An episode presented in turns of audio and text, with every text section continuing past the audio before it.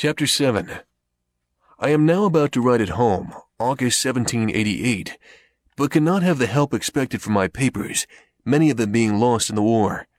I have, however, found the following. Having mentioned a great and extensive project which I had conceived, it seems proper that some account should be here given of that project and its object. Its first rise in my mind appeared in the following little paper, accidentally preserved. Observations on my reading history in library, May 19th, 1731. That the great affairs of the world, the wars, revolutions, etc., are carried on and affected by parties. That the view of these parties is their present general interest or what they take to be such. That the different views of these different parties occasion all confusion. That while a party is carrying on a general design, each man has his particular private interest in view. That as soon as a party has gained its general point, each member becomes intent upon his particular interest, which thwarting others breaks that party into divisions and occasions more confusion that few in public affairs act from a mere view of the good of their country, whatever they may pretend. And though their actings bring real good to their country, yet men primarily considered that their own and their country's interest was united, and did not act from a principle of benevolence. That fewer still in public affairs act with a view to the good of mankind. There seems to me at present to be great occasion for raising a united party of virtue by forming the virtuous and good men of all nations into a regular body, to be governed by suitable good and wise rulers, which good and wise men may probably be more unanimous in their obedience to than common people are to common laws. I at present think whoever attempts this aright and is well qualified cannot fail of pleasing God and of meeting with success. Benjamin Franklin. Revolving this project in my mind, as to be undertaken hereafter when my circumstances should afford me the necessary leisure, I put down from time to time, on pieces of paper, such thoughts as occur to me respecting it. Most of these are lost, but I find one purporting to be the substance of an intended creed, containing as I thought the essentials of every known religion, and being free of everything that might shock the professors of any religion. It is expressed in these words that there is one God who made all things, that he governs the world by his providence, that he ought to be worshipped by adoration, prayer, and thanksgiving, but that the most acceptable service of God is doing good to man, that the soul is immortal, and that God will certainly reward virtue and punish vice, either here or hereafter. My ideas at that time were that the sect should begin and spread at first among young and single men only, that each person to be initiated should not only declare his assent to such creed, but should have exercised himself with the thirteen weeks' examination and practice of the virtues, as in the before mentioned model. That the existence of such a society should be kept a secret, till it was become considerable, to prevent solicitations for the admission of improper persons, but that the members should each of them search among his acquaintance for ingenious, well-disposed youths, to whom with prudent caution the scheme should be gradually communicated. That the members should engage to afford their advice, assistance, and support to each other in promoting one another's interest, business, and advancement in life. That for distinction we should be called the Society of the Free and Easy. Free as being by the general practice and habit of the virtues, free from the dominion of vice, and particularly by the practice of industry and frugality, free from debt, which exposes a man to confinement and a species of slavery to his creditors. This is as much as I can now recollect of the project, except that I communicated it in part to two young men who adopted it with some enthusiasm. But my then narrow circumstances, and the necessity I was under of sticking close to my business, occasioned my postponing the further prosecution of it at that time, and my multifarious occupations, public and private, induce me to continue postponing, so that it has been omitted till I have no longer strength or activity left sufficient for such an enterprise. Though I am still of opinion that it was a practicable scheme, and might have been very useful by forming a great number of good citizens. And I was not discouraged by the seeming magnitude of the undertaking, as I have always thought that one man of tolerable abilities may work great changes and accomplish great affairs among mankind if he first forms a good plan, and cutting off all amusements or other employments that would divert his attention, makes the execution of that same plan his sole study and business. In 1732, I first published my almanac under the name of Richard Saunders. It was continued by me about 25 years, commonly called Poor Richard's Almanac. I endeavored to make it both entertaining and useful, and it accordingly came to be in such demand that I reaped considerable profit from it, vending annually near 10,000. And observing that it was generally read, scarce any neighborhood in the province being without it, I considered it as a proper vehicle for conveying instruction among the common people, who bought scarcely any other books. I therefore filled all the little spaces that occurred between the remarkable days in the calendar with proverbial sentences, chiefly such as inculcated industry and frugality as the means of procuring wealth and thereby securing virtue. It being more difficult for a man in want to act always honestly, as to use here one of those proverbs, it is hard for an empty sack to stand upright. These proverbs, which contain the wisdom of many ages and nations, I assembled and formed into a connected discourse prefixed to the Almanac of 1757 as the harangue of a wise old man to the people attending an auction. The bringing all these scattered counsels thus into a focus enabled them to make greater impression. The piece being universally approved, was copied in all the newspapers of the continent, reprinted in Britain on a broadside to be stuck up in houses. Two translations were made of it in French, and great numbers bought by the clergy and gentry to distribute gratis among the poor parishioners and tenants. In Pennsylvania, as it discouraged useless expense in foreign superfluities, some thought it had a share in influence in producing that growing plenty of money, which was observable for several years after its publication. I considered my newspaper also as another means of communicating instruction, and in that view frequently reprinted in it extracts from the Spectator and other moral writers, and sometimes published little pieces of my own, which had been first composed for reading in our junto. Of these are a Socratic dialogue, tending to prove that whatever might be his parts and abilities, a vicious man could not properly be called a man of sense and a discourse on self-denial, showing that virtue was not secure till its practice became a habitude, and was free from the opposition of contrary inclinations. These may be found in the papers about the beginning of 1735. In the conduct of my newspaper, I carefully excluded all libeling and personal abuse, which has of late years become so disgraceful to our country. Whenever I was solicited to insert anything of that kind, and the writers pleaded, as they generally did, the liberty of the press, and that a newspaper was like a stagecoach, in which anyone who would pay had a right to a place, my answer was that I would print the piece separately if desired, and the author might have as many copies as he pleased to distribute himself, but that I would not take upon me to spread his detraction, and that having contracted with my subscribers to furnish them with what might be either useful or entertaining, I could not fill their papers with private alterations, in which they had no concern, without doing them manifest injustice.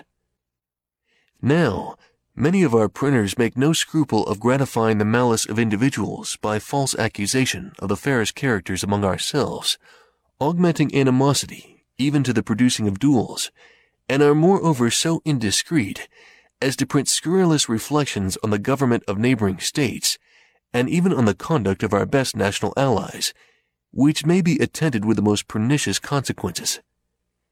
These things I mention as a caution to young printers, and that they may be encouraged not to pollute their presses and disgrace their profession by such infamous practices, but refuse steadily, as they may see by my example, that such a course of conduct will not on the whole be injurious to their interest. In 1733, I sent one of my journeymen to Charleston, South Carolina, where a printer was wanting. I furnished him with a press and letters on an agreement of partnership, by which I was to receive one third of the profits of the business, paying one third of the expense. He was a man of learning and honest, but ignorant in matters of account. And though he sometimes made me remittances, I could get no account from him, nor any satisfactory state of our partnership while he lived. On his decease, the business was continued by his widow, who being born and bred in Holland, whereas I have been informed the knowledge of accounts makes a part of the female education, she not only sent me as clear a state as she could find of the transactions past, but continued to account with the greatest regularity and exactness every quarter afterwards, and managed the business with such success that she not only brought up reputably a family of children, but at the expiration of the term was able to purchase of me the printing house and establish her son in it.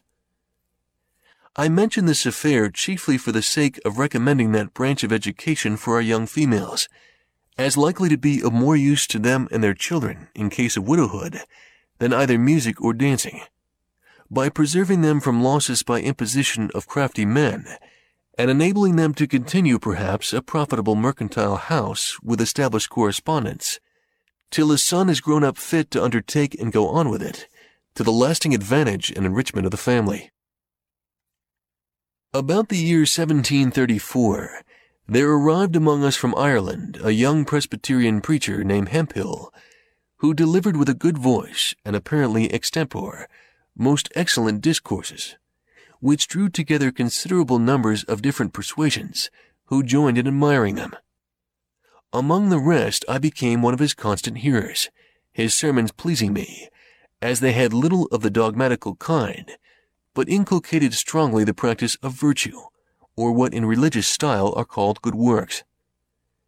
Those, however, of our congregation who considered themselves as orthodox Presbyterians disapproved his doctrine, and were joined by most of the old clergy, who arraigned him of heterodoxy before the synod in order to have him silenced. I became his zealous partisan, and contributed all I could to raise a party in his favor and we combated for him a while with some hopes of success. There was much scribbling pro and con upon the occasion, and finding that though an elegant preacher, he was but a poor writer, I lent him my pen and wrote for him two or three pamphlets and one piece in the Gazette of April, 1735. Those pamphlets, as is generally the case with controversial writings, though eagerly read at the time, were soon out of vogue, and I question whether a single copy of them now exists. During the contest, an unlucky occurrence hurt his cause exceedingly. One of our adversaries, having heard him preach a sermon that was much admired, thought he had somewhere read the sermon before, or at least a part of it. On search, he found that part quoted at length in one of the British reviews from a discourse of Dr. Foster's. This detection gave many of our party disgust, who accordingly abandoned his cause and occasioned our more speedy discomfiture in the synod. I stuck by him, however, as I rather approved his giving us good sermons composed by others than bad ones of his own manufacture, though the latter was the practice of our common teachers. He afterward acknowledged to me that none of those he preached were his own, adding that his memory was such as enabled him to retain and repeat any sermon after one reading only.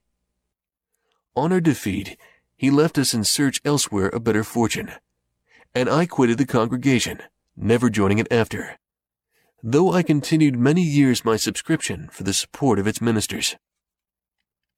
I had begun in 1733 to study languages. I soon made myself so much a master of the French as to be able to read the books with ease. I then undertook the Italian. An acquaintance, who was also learning it, used often to tempt me to play chess with him. Finding this took up too much of the time I had to spare for study, I at length refused to play any more unless on this condition that the victor in every game should have a right to impose a task, either in parts of the grammar to be got by heart or in translations, which task the vanquished was to perform upon honor before our next meeting.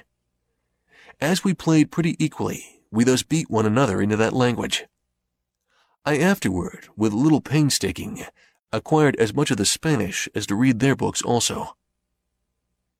I have already mentioned that I had only one year's instruction in a Latin school, and that when very young, after which I neglected that language entirely.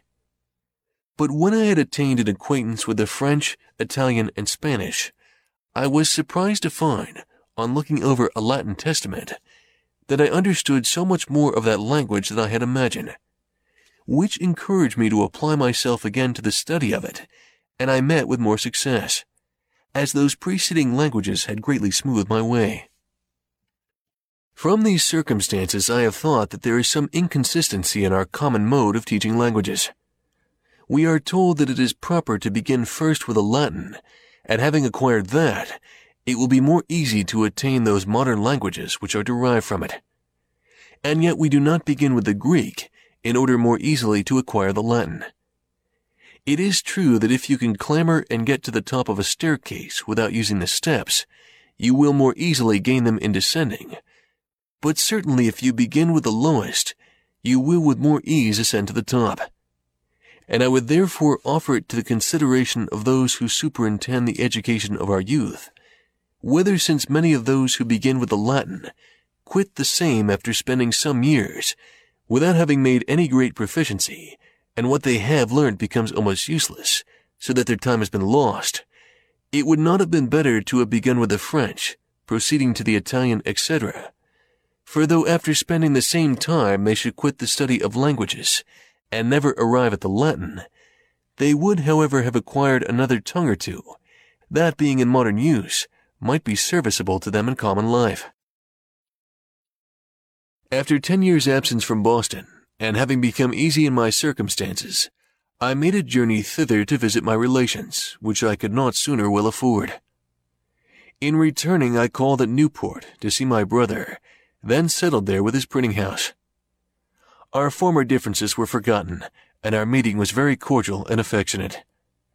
He was fast declining in his health, and requested of me in case of his death, which he apprehended not far distant, I would take home his son, then but ten years of age, and bring him up in the printing business. This I accordingly performed, sending him a few years to school before I took him into the office. His mother carried on the business till he was grown up, when I assisted him with an assortment of new types, those of his father being in a manner worn out. Thus it was that I made my brother ample amends for the service I had deprived him of by leaving him so early. In 1736 I lost one of my sons, a fine boy of four years old by the smallpox, taken in the common way. I long regretted bitterly and still regret that I had not given it to him by inoculation. This I mention for the sake of parents who omit that operation on the supposition that they should never forgive themselves if a child died under it. My example showing that the regret may be the same either way, and that therefore the safer should be chosen. Our club, the Junto, was found so useful and afforded such satisfaction to the members that several were desirous of introducing their friends, which could not well be done without exceeding what we had settled as a convenient number, vis-a-vis 12. We had from the beginning made it a rule to keep our institution a secret, which was pretty well observed. The intention was to avoid applications of improper persons for admittance, some of whom perhaps we might find it difficult to refuse. I was one of those who were against any addition to our number, but instead of it made in writing a proposal that every member separately should endeavor to form a subordinate club with the same rules respecting queries, etc., and without informing them of the connection with the junto. The advantages proposed were the improvement of so many more young citizens by the use of our institutions, our better acquaintance with the general sentiments of the inhabitants on any occasion, as the junto members might propose what queries we should desire, and was to report to the junto what passed in a separate club. The promotion of our particular interest in business by more extensive recommendation, and the increase of our influence in public affairs, and our power of doing good by spreading through the several clubs the sentiments of the junto. The project was approved, and every member undertook to form his club, but they did not all succeed five or six only were completed, which were called by different names, as the Vine, the Union, the Band, etc. They were useful to themselves, and afforded us a good deal of amusement, information, and instruction, besides answering, in some considerable degree, our views of influencing the public on particular occasions, of which I shall give some instances in course of time as they happen. My first promotion was my being chosen in 1736 clerk of the Assembly. The choice was made that year without opposition. But the year following, when I was again proposed, the choice like that of the members being annual, a new member made a long speech against me in order to favor some other candidate. I was, however, chosen, which was more agreeable to me, as besides the pay for the intermediate service as clerk, the place gave me a better opportunity of keeping up an interest among the members, which secured to me the business of printing the votes, laws, paper money, and other occasional jobs for the public that on the whole were very profitable. I therefore did not like the opposition of this new member, who was a gentleman of fortune and education, with talents that were likely to give him, in time, great influence in the House, which indeed afterwards happened. I did not, however, aim at gaining his favor by paying any servile respect to him, but after some time took this other method. Having heard that he had in his library a certain very scarce and curious book, I wrote a note to him, expressing my desire of perusing that book, and requesting he would do me the favor of lending it to me for a few days.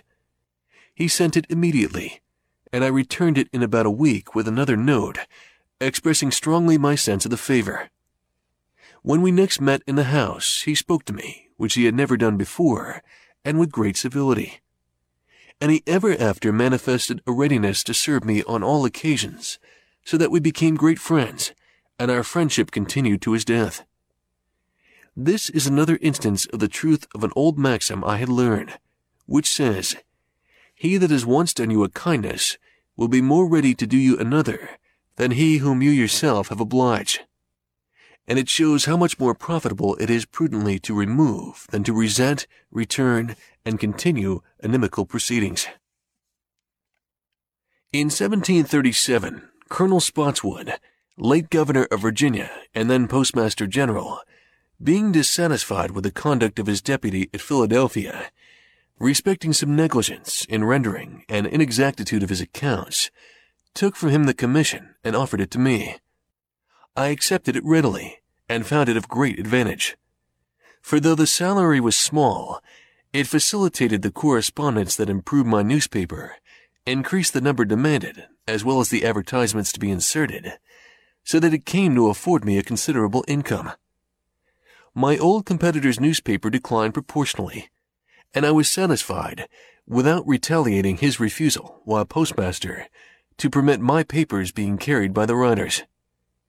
Thus he suffered greatly from his neglect in due accounting. And I mention it as a lesson to those young men who may be employed in managing affairs for others, that they should always render accounts and make remittances with great clearness and punctuality. The character of observing such a conduct is the most powerful of all recommendations to new employments and increase of business. I began now to turn my thoughts a little to public affairs, beginning, however, with small matters. The city watch was one of the first things that I conceived to want regulation. It was managed by the constables of the respected wards in turn. The constable warned a number of housekeepers to attend him for the night. Those who chose never to attend paid him six shillings a year to be excused, which was supposed to be for hiring substitutes but was in reality much more than was necessary for that purpose, and made the constableship a place of profit. And the constable, for a little drink, often got such ragamuffins about him as a watch that respectable housekeepers did not choose to mix with. Walking the rounds, too, was often neglected, and most of the night spent in tippling. I thereupon wrote a paper to be read in Junto representing these irregularities but insisting more particularly on the iniquity of this six shilling tax of the constables, respecting the circumstances of those who paid it, since a poor widow housekeeper, all whose property to be guarded by the watch, did not perhaps exceed the value of fifty pounds, paid as much as the wealthiest merchant, who had thousands of pounds worth of goods in his store. On the whole, I propose as a more effectual watch the hiring of proper men to serve constantly in that business, and as a more equitable way of supporting the charge, the levying a tax that should be proportioned to the property. This idea being approved by the junto was communicated to the other clubs, but as arising in each of them. And though the plan was not immediately carried into execution, yet by preparing the mind of the people for change, it paved the way for the law obtained a few years after, when the members of our club were grown into more influence. About this time I wrote a paper, first to be read in Junto, but it was afterwards published, on the different accidents and carelessnesses by which houses were set on fire, with cautions against them and means proposed of avoiding them. This was much spoken of as a useful piece, and gave rise to a project, which soon followed it, of forming a company for the more ready extinguishing of fires and mutual assistance in removing and securing the goods when in danger. Associates in this scheme were presently found, amounting to 30. Our articles of agreement obliged every member to keep always in good order and fit for use a certain number of leather buckets with strong bags and baskets for packing and transporting goods, which were to be brought to every fire. And we agreed to meet once a month and spend a social evening together in discoursing and communicating such ideas as occurred to us upon the subjects of fire as might be useful in our conduct on such occasions. The utility of this institution soon appeared, and many more desiring to be admitted than we thought convenient for one company, they were advised to form another, which was accordingly done. And this went on, one new company being formed after another, till they became so numerous as to include most of the inhabitants who were men of property. And now at the time of my writing this, though upwards of fifty years since its establishment, that which I first formed, called the Union Fire Company, still subsists and flourishes, though the first members are all deceased but myself and one, who is older by a year than I am. The small fines that have been paid by members for absence at the monthly meetings have been applied to the purchase of fire engines, ladders, fire hooks, and other useful implements for each company, so that I question whether there is a city in the world better provided with the means of putting a stop to beginning conflagrations. And in fact, since these institutions, the city has never lost by fire more than one or two houses at a time, and the flames have often been extinguished before the house in which they began has been half consumed. 更多免费英语学习资源，请访问优学英语网。优学英语网，优秀的英语学习网站，免费咨询 QQ：九七三幺幺九五五。